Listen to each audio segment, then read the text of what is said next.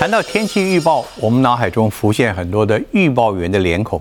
谈到气象局长，你一定想到的就是郑明典，他无疑是台湾民众最熟悉的一位气象局局长。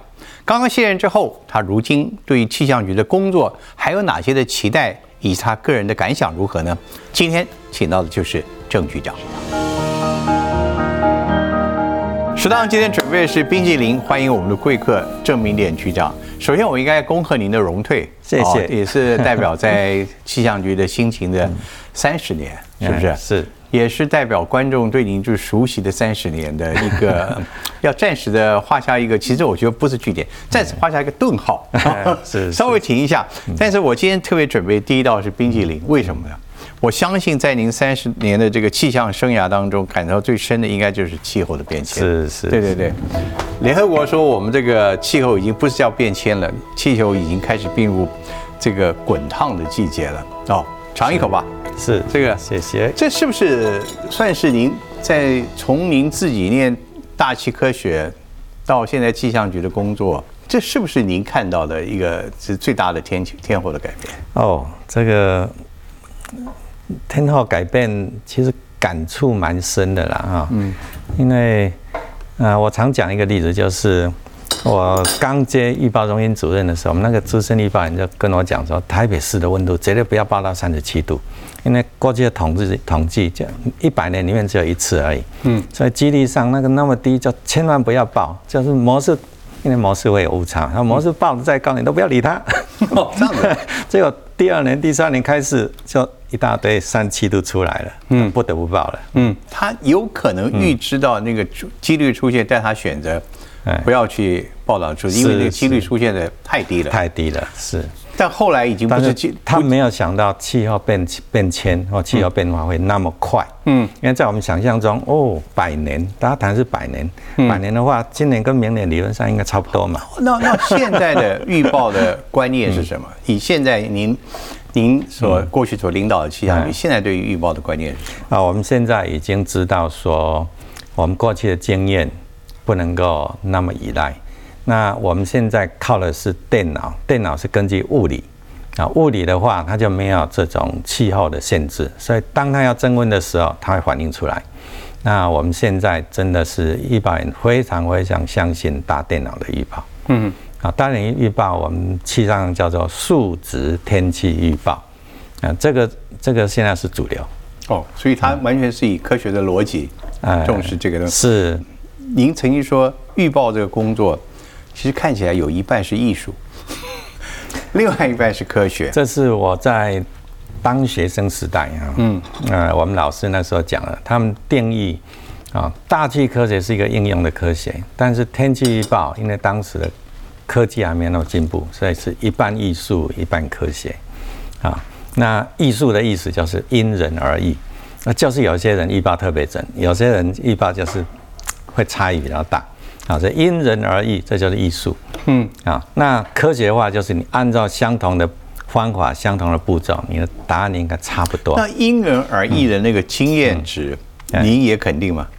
呃，现在还有，因为我们预报员其实每天都在。做教演，每个预报人，像我当局长的时候，每年都要颁一次奖。预报第一名、第二名、第三名有奖。对对对，这 就他们的预报的累计的这个成功率。对，没错没错。因为我们也要知道说这个差异性到底多大。嗯，那我们也也看到一个趋势，这个差异的确是在缩小当中。嗯，就是越来越科学，大家越来越客观。啊，大家的依据。啊，就是你能够超越的，或者说你能够修改的幅度越来越小。所以气象预报绝对不是一言堂。哦，这不是，而且分歧相当大。我们现在看到的，当然气象局是官方的数字，在你的观念里面，是官方为准，还是只能有官方？还是您觉得各方的预测都你都有呃这个包容的这个海量？这个我在局长任内，我是一直在推我们气象应该是百家争鸣，但是你要有品牌啊，就是说让民众自己来信任气象局，而不是用一些法规来限制，只能有气象局一个声音。你现在这冰淇淋，那我哎。那我给你形容一下我们现在看到的现象，你你对或错，我觉得我们不予置评。以前的气象资讯没有像现在网络时代这么发达，是以前的气象资讯也没有像现在的被视为一些，它是一个商业化可以运用的一个一个数据。嗯哼。所以参与的人更多，参与资讯更多。但我们现在看到的气象资讯，就以天灾、台风或者去，嗯，所有的每次预报路线出现了十几种，预报的声音可能也有十几种声音。是是是到了最后，气象局的声音好像被埋没在下面了。是，这个我这个，你你你觉得您看到之后什么感觉？哎，这个是我我们在气象局里面其实常在讨论的啊。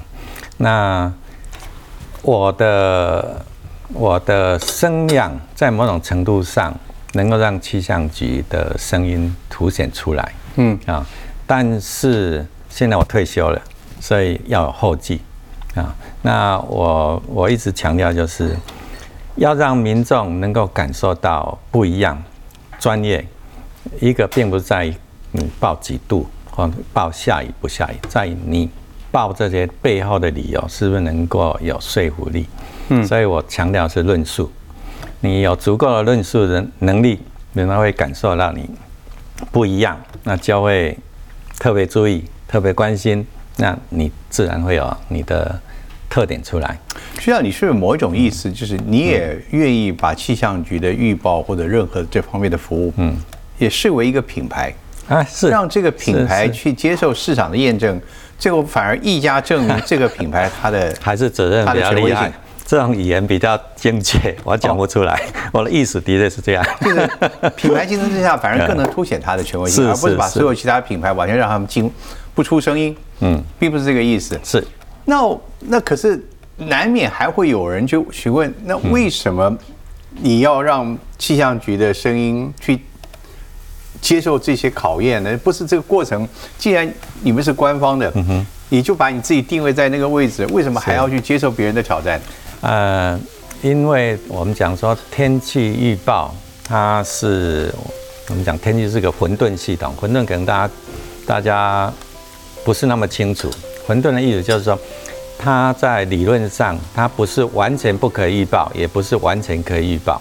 好，所以有时候我们对天气的理解啊，对我们来讲是一个模糊的空间。这个模糊空间有时候这么大，有时候这么小。这么小的话，你用一点来代表就可以了。这么大的时候，你要去描述，真的不是那么容易。嗯啊，所以现在我们还是不管多大多小，我们都是用一点去代表。这个其实不是那么科学，不是科学的。但是这是因为大家的习惯问题，不容易改。那所以要让呃民众，我们立场是在民众，不是在气象局。民众能够获得最精确的资讯，我们还是希望能够让民众慢慢有这种感觉啊。那这个我希望是个良性竞争的啊。那像呃有些国家就慢慢的退出来，就是说气象局只要负责一些我们讲说呃灾害性天气、危害性比较大的，因为那个要要用政府的力量来做一些防灾准备哈，要统一口令才才做得下去。但一般的天气预报其实可以交给民间来做。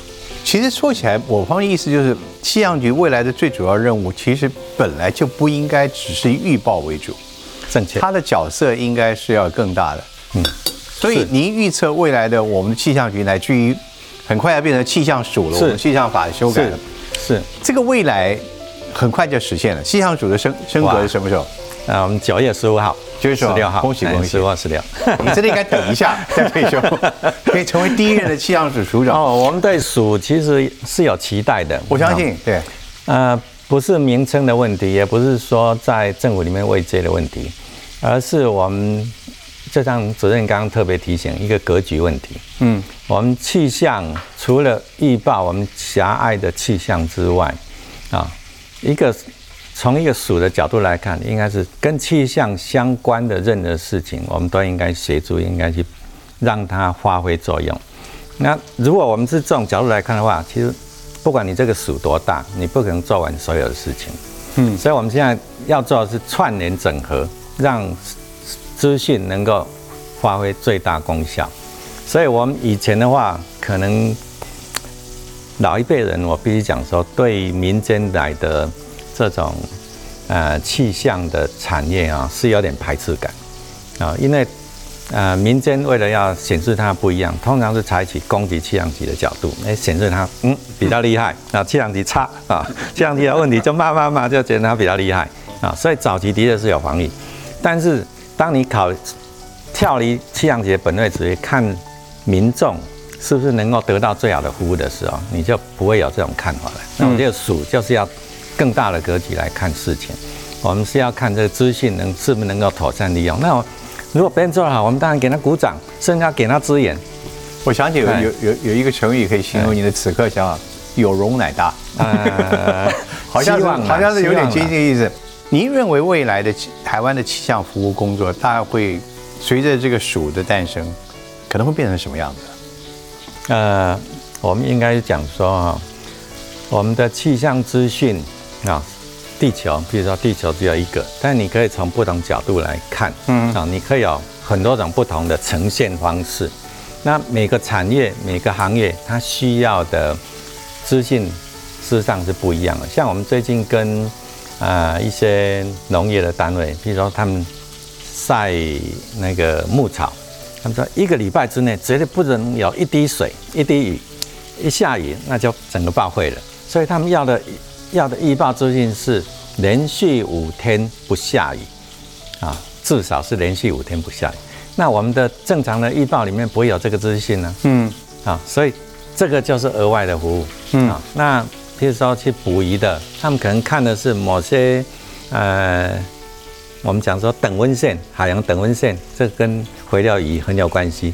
哎，那个一般人也不会特别注意。那但是渔业上，你就特别要把那那个去追踪出来。嗯，啊，所以你一个预报有不同的空间尺度、不同的时间尺度，你有几乎是无限多种可能的组合方式。那这个组合方式，不同的族群可能需要不同的组合方式。那这个就不是单纯。气象局能够，也就是看的是更长远的，或者是更趋势性的，嗯，这个来看的事情。哎，实际上你你对天气的兴趣是什么时候开始？哦，这个也是蛮有趣的哈。我如果是我的记忆哈，我真的感兴趣，事实上是念到大二大三了啊。你是台大大学科学？对对，那个老师找我去。当他研究助理进到研究里领域，我才发现说，哇，气象原来那么有趣。那前两年的毛是吧？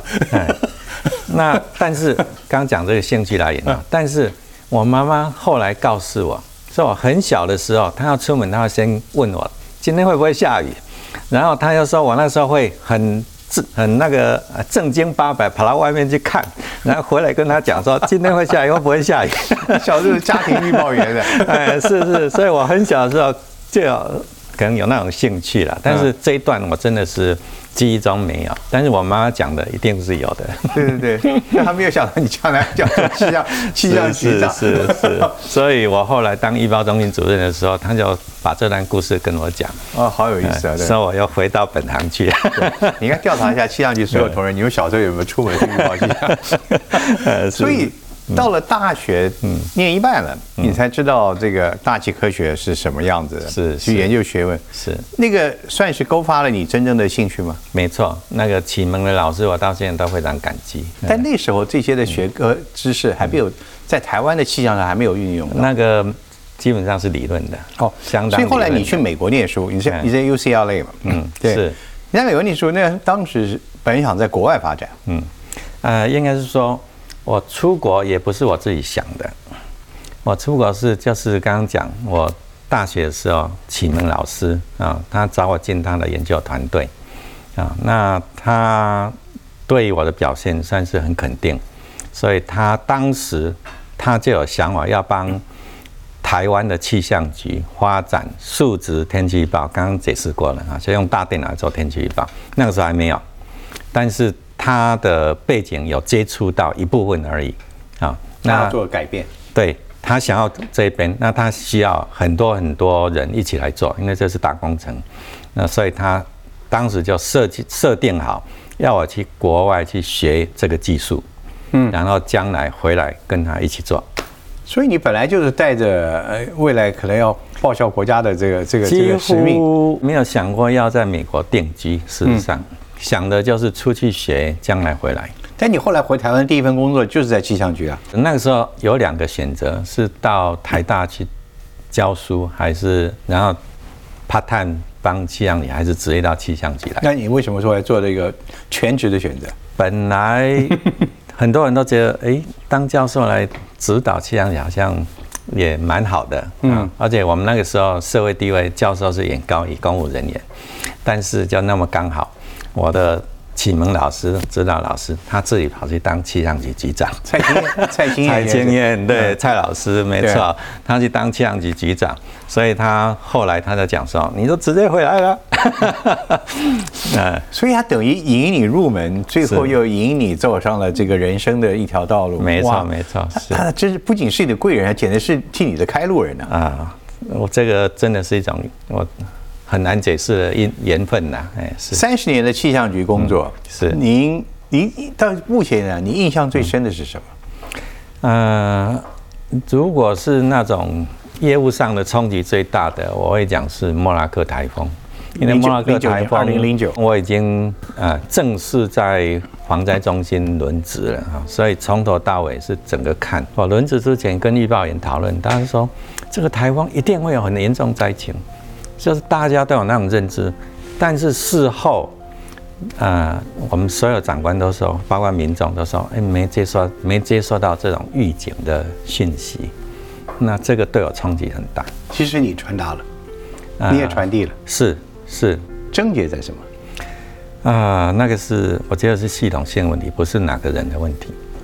什么解释系统性的问题？那个时候的防灾体系是以救灾为主，你就在在灾害发生之后了。对对对，就怎么去很快动员去救灾，所以对那你做的工作是可以预先告诉我这个灾害要来了。但是那个时候要记得，那个时候的预报能力没没那么强。我们预报是最近十年所以你的预报工作作虽然提出了，嗯但是受到的不是被挑战，是不是？应该是那个时候的人也不知道该如何反应的啊，从来没有碰过这种的情况，是是不知道该如何反应。你也没有从来觉得你们的预报有那么样的精准到他必须采取对策的地步。关键。所以，所以后来那个监察院纠纠正气象局的时候，没有提到气象局预报不准哦，因为我们有很多客观资料给他们看，不是不是预报不准的问题，他们纠正我们是没有大声疾呼。有没有很奇怪？大声疾呼，所以这个当时对我们是应该是不只是我，所有气象的人，这个冲击都很大。所以我们当时的作业方式跟防灾应变方式，这个落差太大了。但我现在看到的后来的发展，防灾的预警，防灾的侦测的工具的改变，居民的预预防预防措施。是，乃至于现在每次的风灾来之前，我们的防灾单位已经开始把气象所有资讯都综合起来对预判再预判再预判，是是是，进步非常多。嗯。这是血的教训。是，那这边我也联想到哈，我我的名字最早出现在媒体上啊，是因为我写了一篇令人不安的降雨预报。令人不安的降雨预报，以以现在标准来讲，那不算什么，在当时变成一个大事件一样，呃，就是有有人认为那是就是危言耸听。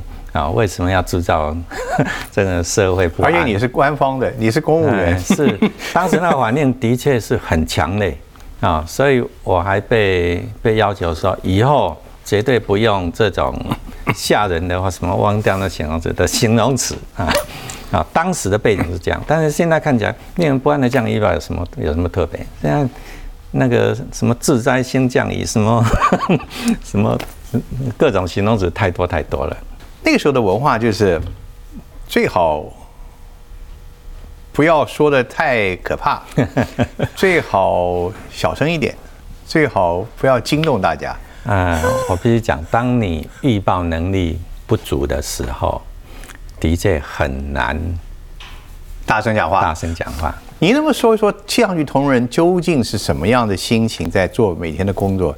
怎么面对外界近乎这种苛刻的这个这这其实我做过一个，我们讲说那个 PowerPoint 啊，就是那个简报档，就是在谈预报的心理学。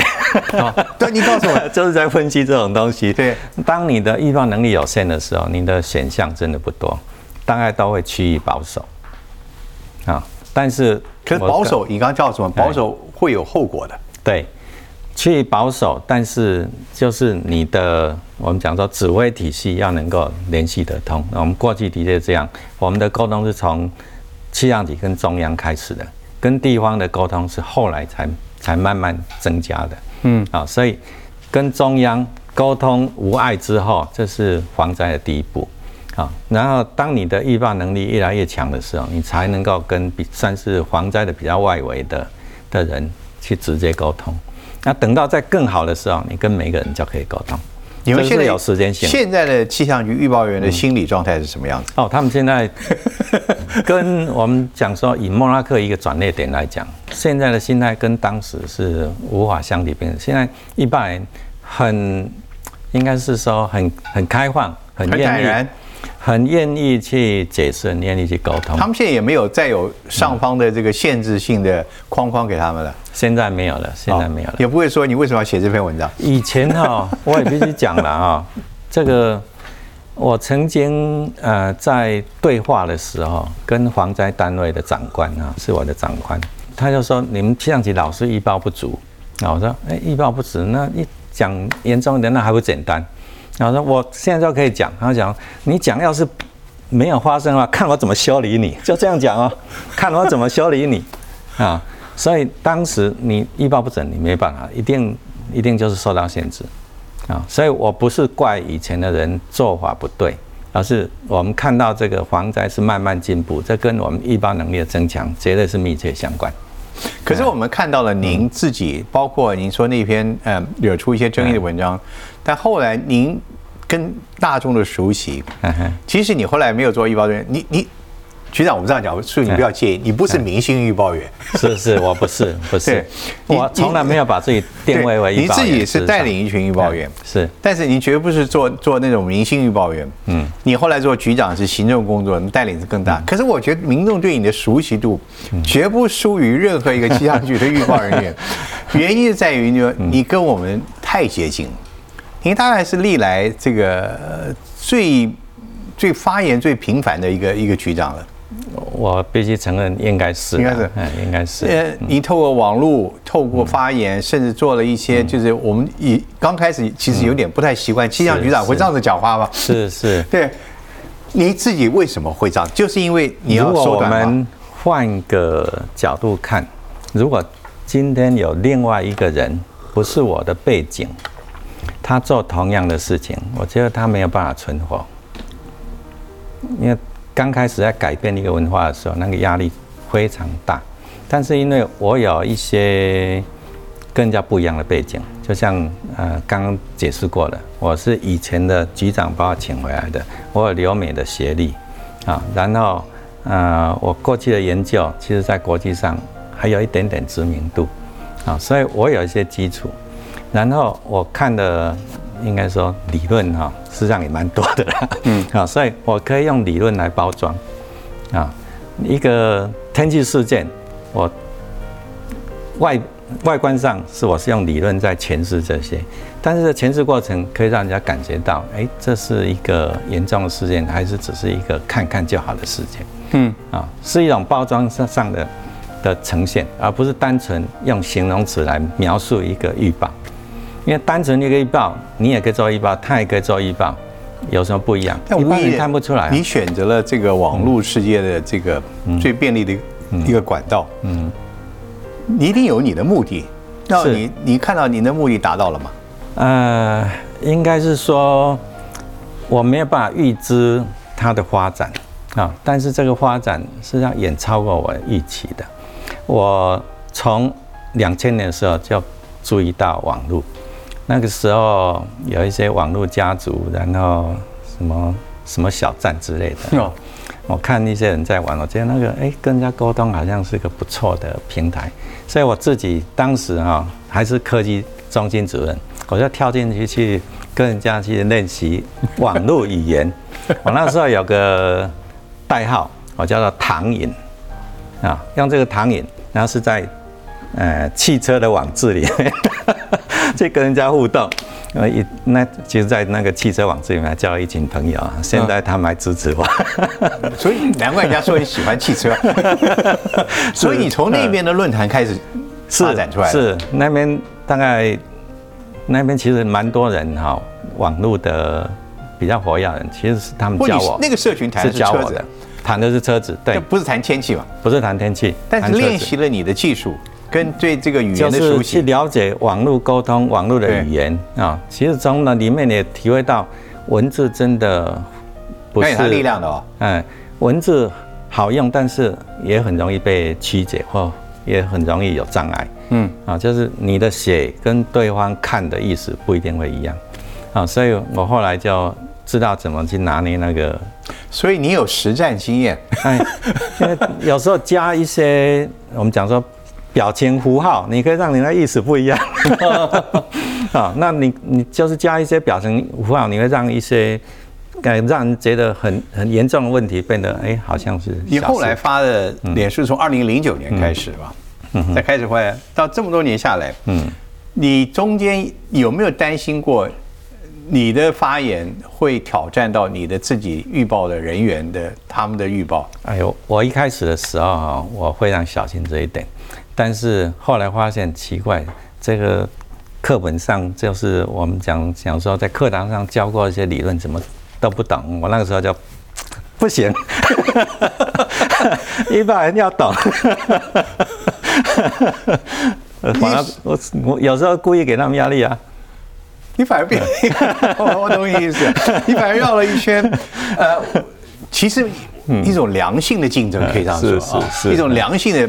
既呃教导他，也提醒他，是是，也激励他。是，我觉得有有一些人有接收到这个信息，OK，那他们后来就变得是能言善道。所以您看到现在气象局人员，你刚刚讲说他们的心理建设已经改观了，是，他们的预报能力随着科技的帮助进步非常大，而且他们的沟通能力加强。是是。那您能告诉我们所有观众，今后我们还会听到，至少短时间还会听到。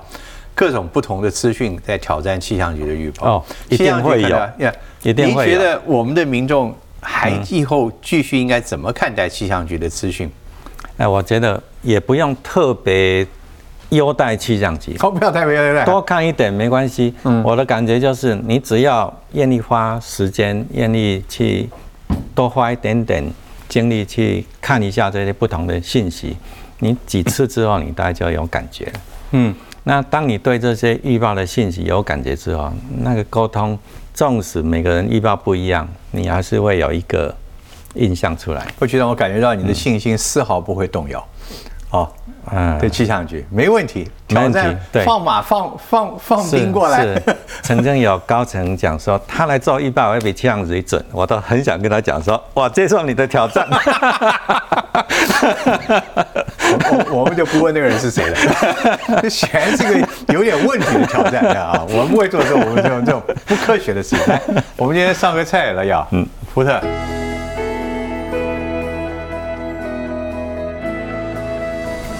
这道菜跟天气多变有关吗？哦，呃，嫩煎鸭胸搭芒果哦，真漂亮。芒果是现在这个季节，对，芒果是现在这个季节，还有节瓜。然后原因是因为，呃，除了当季以外，现在下雨的天数也没有那么平均，也变得很极端，所以都会找一些耐旱的食材。你看去做。我们一开始跟局长谈到，气候变迁已经改变到了农业的形态，对不对？对，没错，都都受到变化，对，所以很有心。他连做这个主厨的，他也要感受到气候变化，对，感动，感动。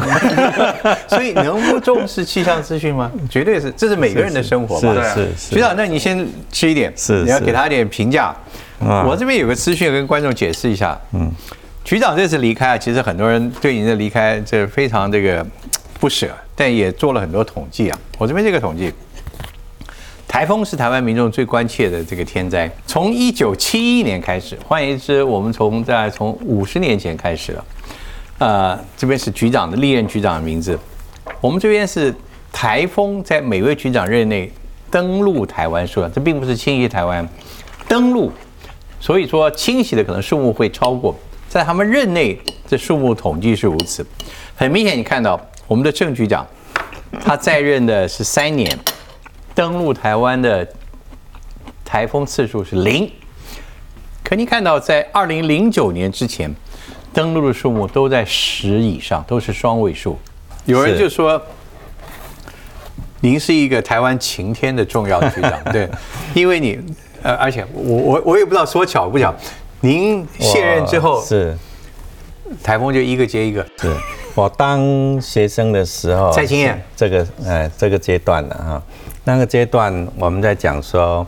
每年台风的生成数啊，西西北太平洋那个时候是二十七点八，那最近几年统计平均生成数变成是二十四，那生成减少，我们讲说如果是随机分布的话，那当然到台湾来的几率就变少。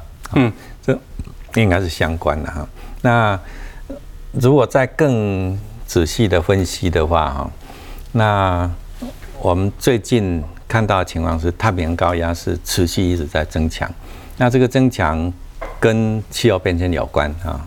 偏强的结果就是让台风不容易过来啊。那偏强它不是一个整个偏强，它好像变成是两段啊。两段的意思就是说，这么强，你台风只能从中间这段比较弱的地方过去，或者说没有过去，就是被后面这一段我们讲西段挡着，就往南海去。啊，所以就我们就看到这两个分歧，所以这一切一切的起源，可能真的是上个世纪末的时候的气候变迁的现象开始越来越明显了。目前我们唯一跟这个最相关的，大概就是太平洋。那这个现象，嗯，应该还会继续喽？啊，应该会，但是这个位置不一定会一直在台湾东的东部。所以我们这些数字，嗯，台风少来，对台湾当然灾害降低。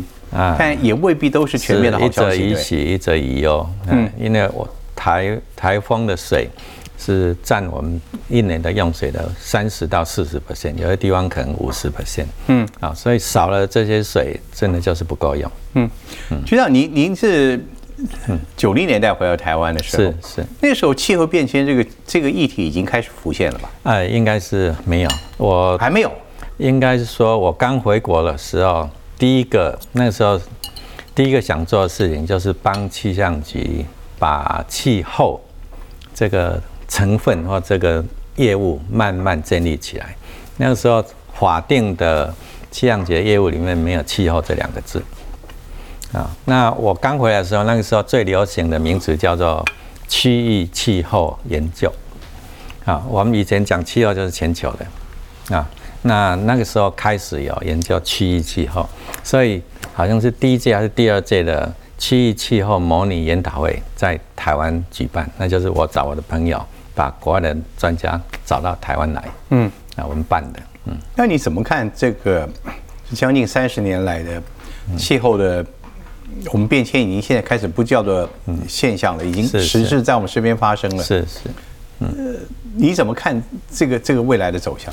两千年之前，我们对气候变迁的感受其实不算特别强啊。气候变迁的信号真的让呃一般大众注意啊。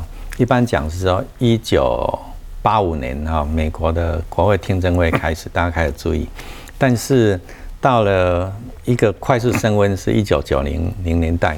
那尤其是二零一三年，呃，在十月左右，海温开始变，那所以就。开始升高了，某个地方升高，所以二零一四年全球平均温度破了过去所有的记录，创纪录。